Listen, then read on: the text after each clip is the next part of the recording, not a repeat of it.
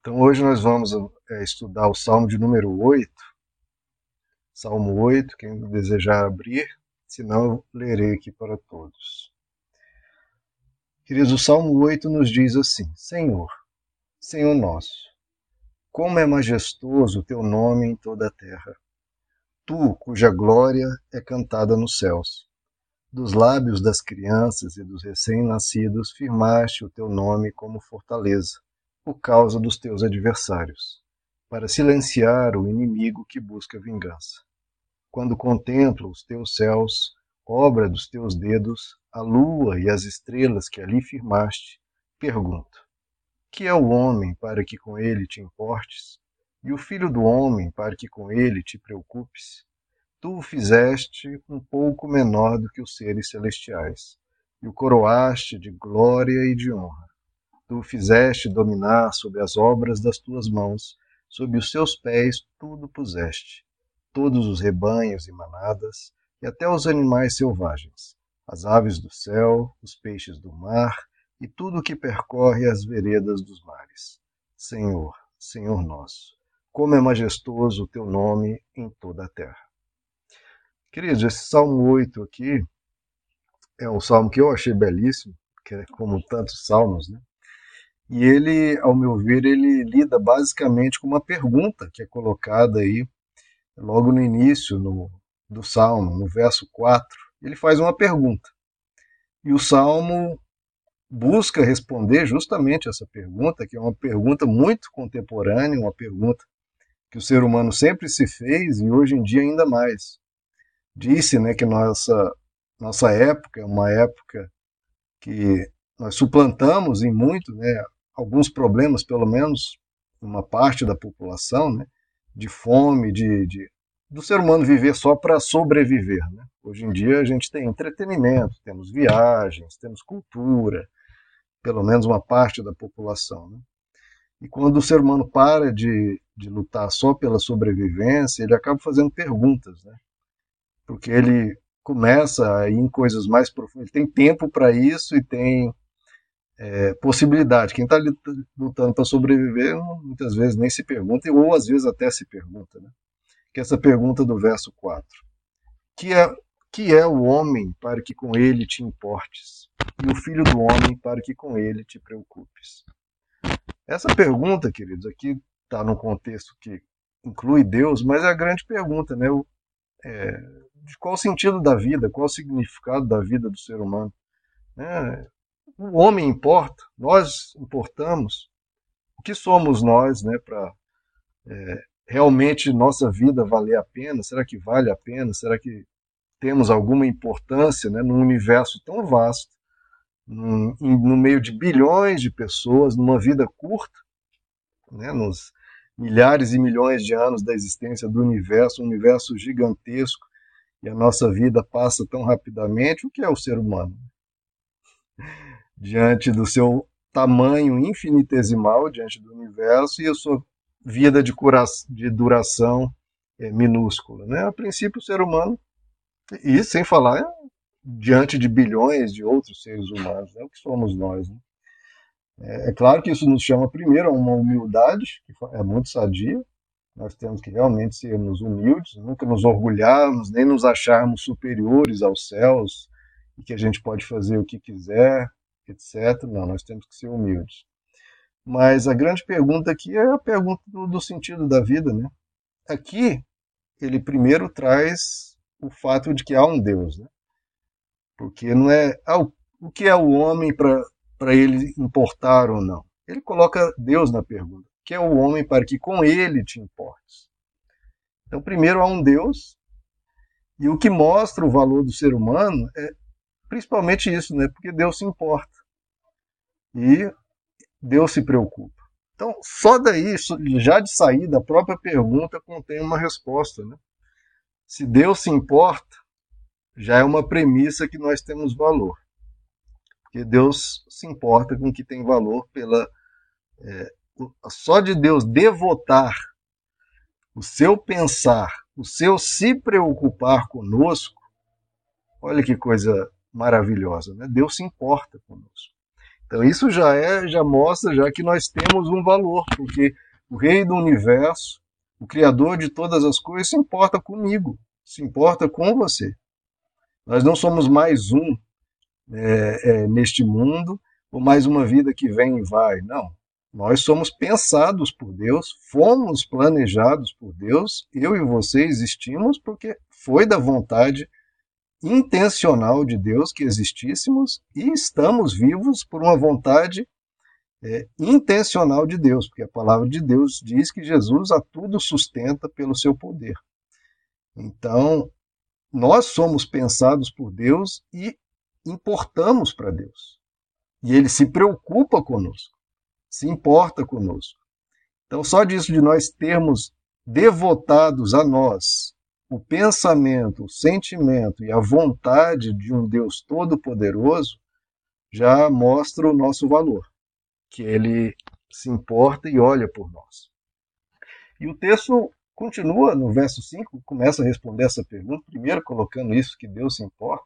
Mas por que, que Deus se importa? Né? Ele diz: olha, Deus se importa tanto que nos fez só um pouco menor que os seres celestiais. Então, os anjos, os seres que existem no céu, que nós nem sabemos, sabemos muito pouco, né? De quais são os anjos, de como são os anjos, né? Tem querubins, tem serafins, como são eles, como é o céu, como é a glória lá, que Jesus diz, né? Que nenhuma mente humana, nenhum coração humano consegue sequer conceber como é lá. Mas ainda assim nós fomos feitos um pouco menor só do que esses seres celestiais. Isso já mostra a nossa dignidade. Se um anjo aparece diante de nós, a gente ficaria né, é, maravilhado diante da aparição daquele ser. Né? Mas a Bíblia, por mais que é, mostre a glória desses seres, diz que nós somos um, só um pouco menor, porque um pouco menor por causa, claro, que é o pecado e tudo mais, mas ainda assim nós temos uma grande dignidade em nós, porque nós fomos feitos à imagem e semelhança de Deus. Então Deus é, imprimiu em nós o que tem de mais especial, que é a sua imagem e semelhança. O poder de, é, de pensar, o poder de criar, o poder até de criar novos seres humanos né, através de nós, de amar especialmente, de executar o bem, fazer o bem. Né? Então, a, a, a, luz de Deus brilha até, através de nós. Né? Somos só um pouco menor que os seres celestiais. E diz que os coroaste de glória e honra. Então nós somos coroados por Deus com glória e com honra. Então nós somos seres que nós temos que ter uma humildade, mas lembrar que nós não somos qualquer coisa. Né?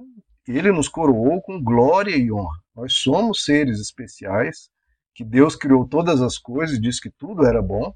E ao criar o ser humano, ele disse que era muito bom.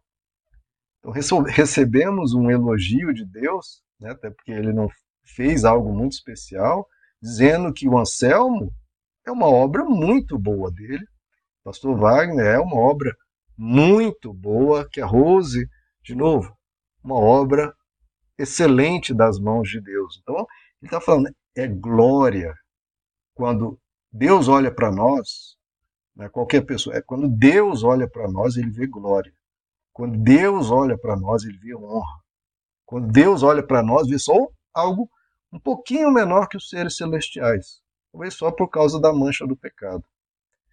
E ele mostra, fala um pouco disso, dizendo no verso 6: Tu os fizeste dominar sobre as obras das tuas mãos. Então o ser humano está dominando, e são obras das mãos de Deus. Tudo foi criado por Deus e colocado sob o domínio do ser humano, e o ser humano exerce esse domínio. Olha, sob os seus pés tudo puseste. Então, olha que honra, né? Nós recebermos toda a criação de Deus para dominarmos, para é, conduzirmos essa criação e até sob os nossos pés Deus tudo pôs, né? E ele fala de toda a criação, os animais, as aves, até os peixes do mar e tudo mais, tudo isso Deus nos deu. Então, o que, que Deus nos deu até para lembrarmos do nosso valor? Ele nos deu tudo, né? Está tudo sob as nossas mãos, tudo sob o nosso domínio, tudo para o nosso usufruto, claro, com responsabilidade, com é, porque a gente está recebendo um presente de Deus. A gente não vai pegar esse presente e queimar, destruir, fazer né, uma barbárie com esse presente, como muitas vezes é, o ser humano faz com a natureza. Nós estamos recebendo esse presente das mãos de Deus, temos que dar valor, temos que cuidar, temos que é, usufruir disso, mas com muito amor e com muito respeito, né? com muito cuidado. Mas tudo isso nos foi dado. Então Deus deu tudo para nós. Deus nos deu esse planeta. Tudo para nós. Então a gente pergunta, poxa, será que eu importo? E Deus fala, meu Deus, ele é um, só um pouco menor que os grandiosos anjos dos céus. Eu dei glória e honra a esse ser humano, dando poder de pensar, poder de amar, poder de ser a minha imagem e semelhança. Eu dei tudo nas mãos dele, eu dei o planeta, dei as cachoeiras, dei as praias, dei o vento, dei os animais, dei tudo que existe para ele. E, se não bastasse tudo isso, só um pouco menor que os anjos, cheio de glória e honra, tendo a imagem e semelhança de Deus, tendo o planeta inteiro ao seu dispor, tudo é para nós. E além do, do mais, que foi a primeira coisa que falei, Deus se importa, Deus se preocupa. Então, esses quatro argumentos deveriam eliminar toda e qualquer pergunta de, que a gente é muitas e muitas vezes nos fazemos. Né? Eu importo? Eu importo? Deus se importa? Meu Deus, Deus falou, o que mais que Deus tem que fazer, né? Para mostrar que importamos. E se tivesse algo mais para fazer, ele veio e fez. Que a Bíblia até diz, né? Aquilo que nenhum homem jamais pensou, Deus fez por nós, dando-nos o seu filho na cruz. Então, se não bastasse tudo isso como prova do amor de Deus por nós, ele veio na pessoa de Jesus e se sacrificou num ato máximo de amor, dando a vida por nós numa cruz, sofrendo injustamente, mas para bradar da cruz que estamos perdoados, que Ele nos ama, que Ele se importa. Então, a gente perguntar: que é o homem para que ele te importe, para que com ele te importes, e Jesus lá na cruz, como é que a gente consegue fazer essa pergunta olhando para Jesus na cruz? Eu acho que a cruz cala quase toda pergunta do ser humano cala qualquer pensamento de, de baixa autoestima, de que a vida não tem significado. Se você olhar para a cruz e realmente entender o que está acontecendo ali, essas perguntas têm que se calar e tem que vir um outro pensamento, né? Que, meu Deus, que coisa maravilhosa Deus faz por mim e faz em mim. E aí a gente pode desfrutar dessa beleza além de todos esses argumentos, no verso 2 também tem um, um, argumento sobre isso. Ele diz: Dos lábios das crianças e dos recém-nascidos firmaste o teu nome como fortaleza. Porque as crianças nunca fazem essas perguntas, né? Será que eu importo? Será que eu não importo? Elas simplesmente se alegram com tudo que Deus fez, se alegram com a vida, desfrutam da natureza, do mar, da praia, de tudo, da vida que Deus deu. E, e, e tem um sorriso fácil. Né?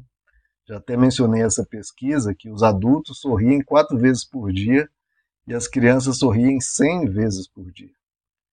Essa deveria ser a nossa resposta sempre né, diante da vida: é sorrir.